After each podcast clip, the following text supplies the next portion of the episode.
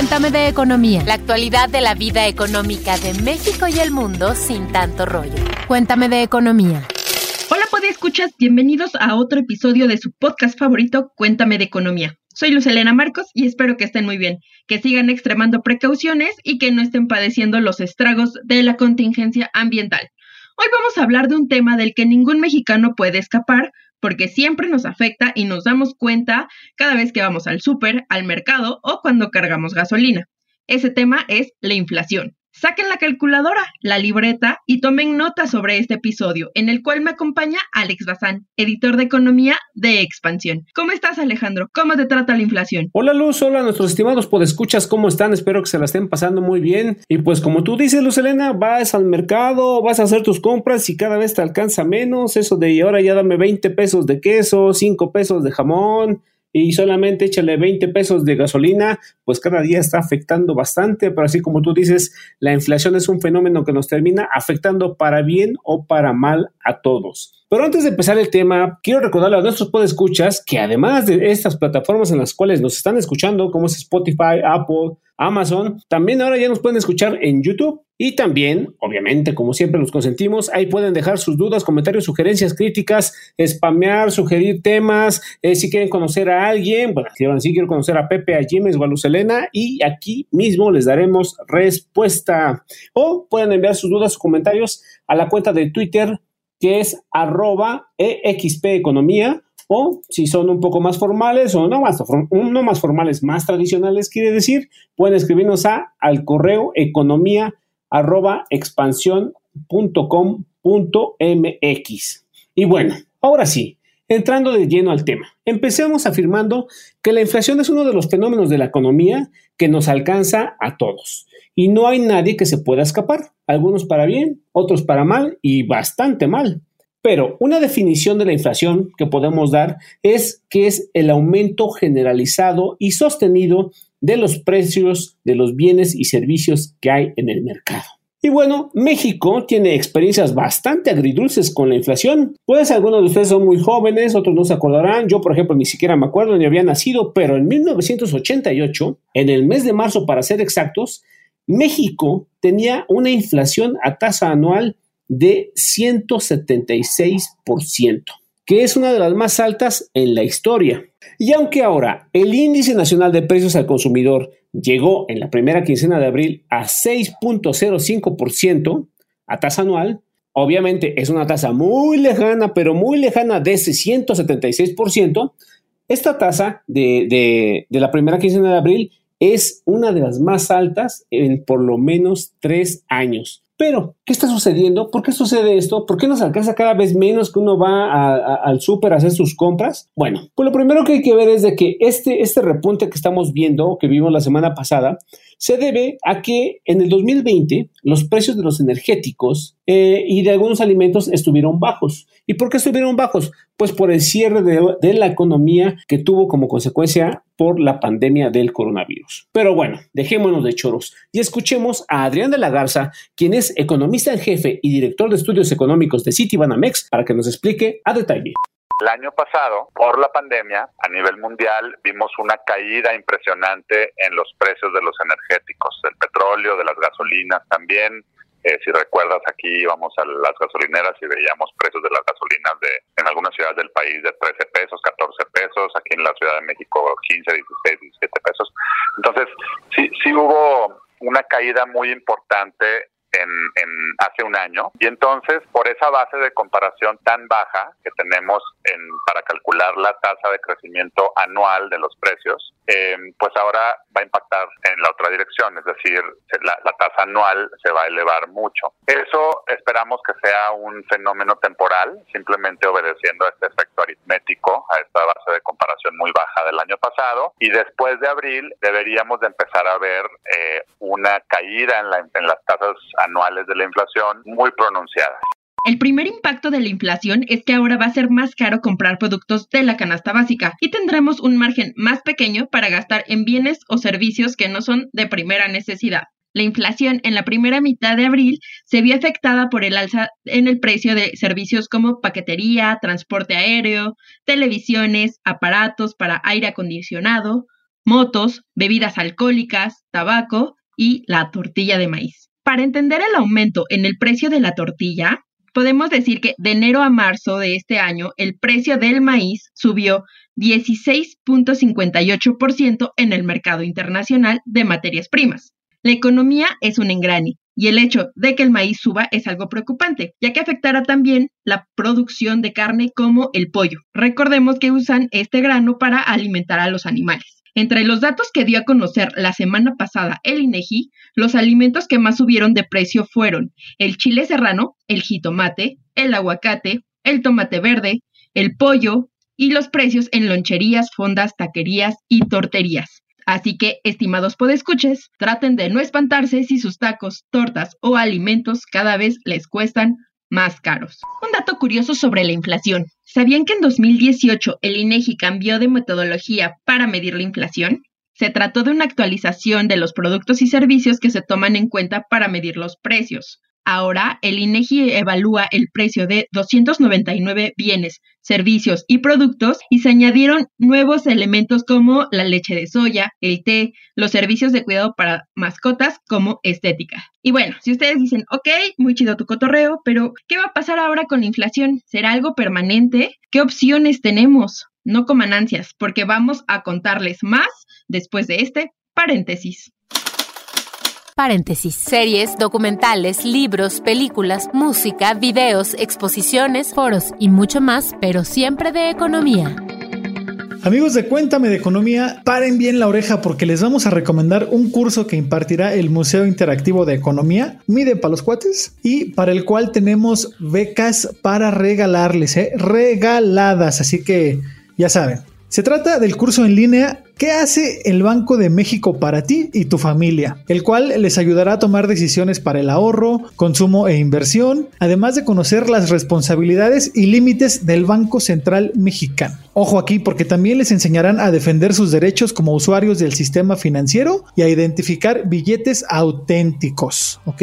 El curso está compuesto de cinco sesiones de dos horas cada una por la plataforma Webex e inicia el próximo 12 de mayo. El ponente cargo es Eduardo Rocha, quien trabaja en Banco de México en la Dirección de Vinculación Institucional en labores de educación financiera y asesoría.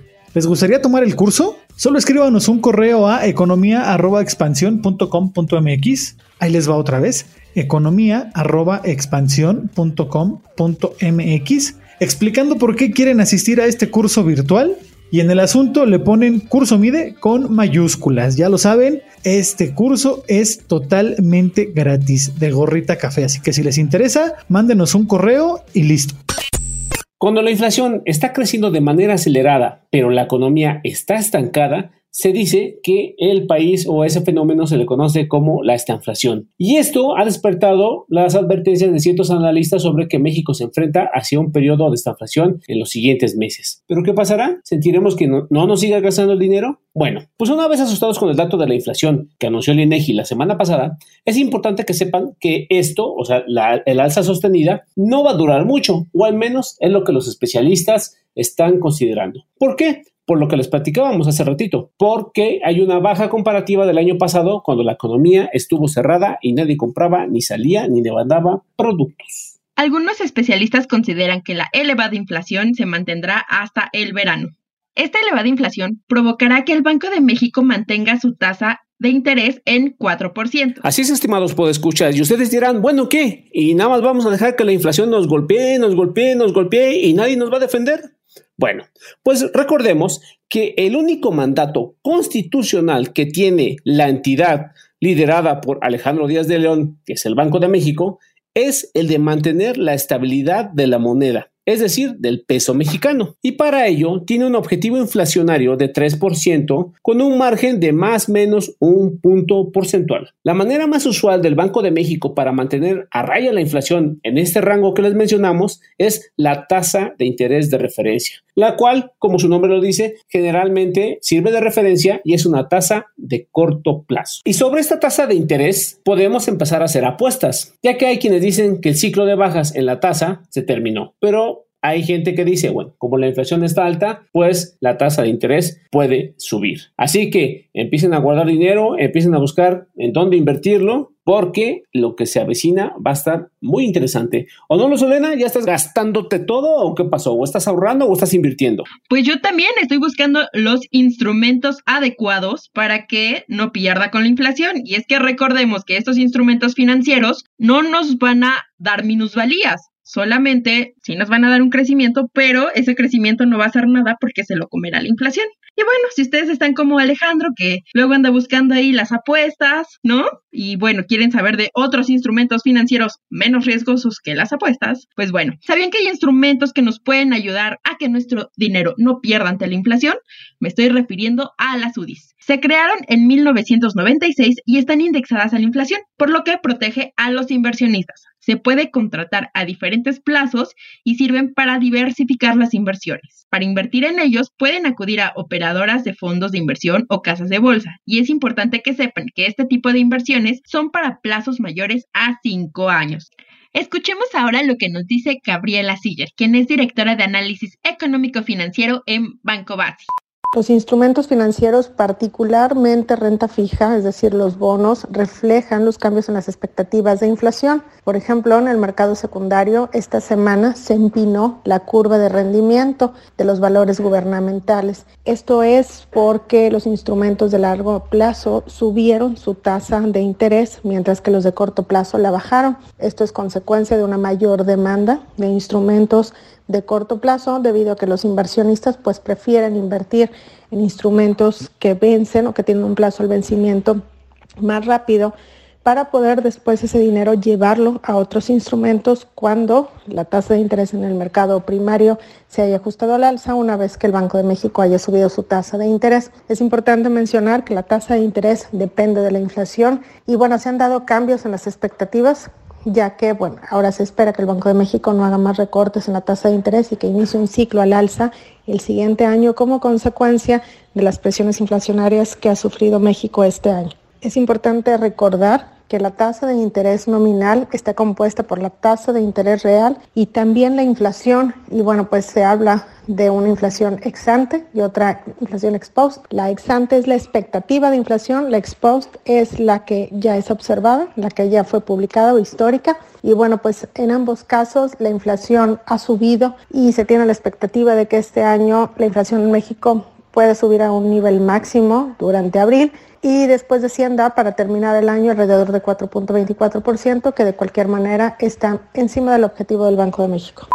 Pues así es chicos, como han escuchado, los expertos dicen que hay su lado bueno y también hay su lado malo, o quién se beneficia y quién se perjudica con la inflación. Pero pues veremos qué es lo que sucede en los próximos meses, siempre cuidando nuestro dinero. Pero recuerden, hay efecto aritmético, los, los energéticos y las materias primas están subiendo. Y bueno, si ustedes tienen dudas, pueden escribirnos a la cuenta arroba EXP Economía con el hashtag que les mencionamos y ahí pueden hacer la pregunta, la duda, la sugerencia y nosotros nos dedicaremos a investigar y a darles la respuesta lo más rápido posible. Como en este caso, que mi compañero Pepe Ávila se puso las pilas y se puso a investigar esta pregunta.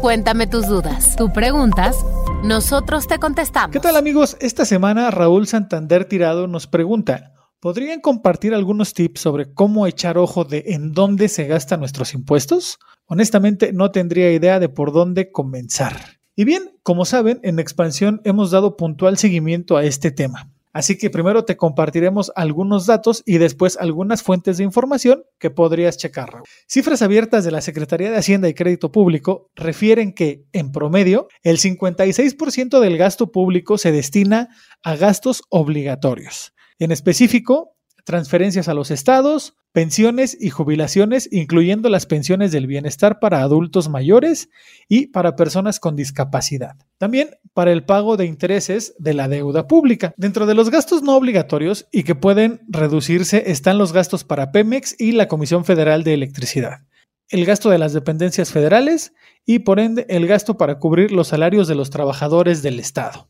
En expansión tenemos el capítulo de Cuéntame de Economía llamado El destino de tus impuestos en el 2021. Puedes encontrarlo en las plataformas de audio como Spotify. Y si eres ya más aventurero y te gusta ir a la fuente directa, te recomendamos visitar el sitio www.transparenciapresupuestaria.gov.mx. y también el sitio de la Secretaría de Hacienda que es shcp.gov.mx.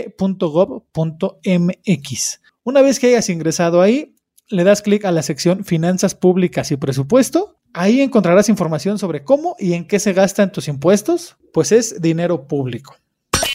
Pues así es, estimados podescuchas, como todo lo bueno llega a su fin, este podcast os ha terminado, podéis ir en paz, está usted debidamente informado y no crean las fake news. Recuerde, cuídense mucho, beban agua, hagan ejercicio, sonrían. Muchas gracias a Luz Elena Marcos y muchas gracias a nuestra productora Luz del Carmen Pio Quinto por este fantástico programa. Recuerden, nos escuchamos a la próxima. Y no dejen de leer expansión.mx diagonal economía para que se enteren de lo más relevante de la economía, las finanzas y los bancos. Bye bye. Cuéntame de economía, un podcast de Grupo Expansión. Bienvenidos a la Revolución de la Riqueza, el podcast en donde aprenderás que crear riqueza no es magia negra, crear riqueza es una ciencia. En este programa comprenderás que la verdadera riqueza es holística y te daremos herramientas para conquistarla. Síguenos en redes sociales en arroba Javier Morodo en Instagram, Facebook, Twitter, LinkedIn y en todas las redes sociales. Suscríbete también a mi newsletter en mi página javiermorodo.com, en donde todas las semanas vas a recibir información sobre mercados financieros, negocios, tecnología, well-being, conciencia y también tips para ganar el juego del dinero. Step into the world of power, loyalty, and luck. I'm gonna make him an offer he can't refuse. With family, cannolis, and spins mean everything. Now, you wanna get mixed up in the family business. Introducing The Godfather at Choppacasino.com. Test your luck in the shadowy world of The Godfather slot. Someday, I will call upon you to do a service for me. Play The Godfather now at Choppacasino.com. Welcome to the family. No purchase necessary. VGW Group. Void where prohibited by law. 18 plus. Terms and conditions apply.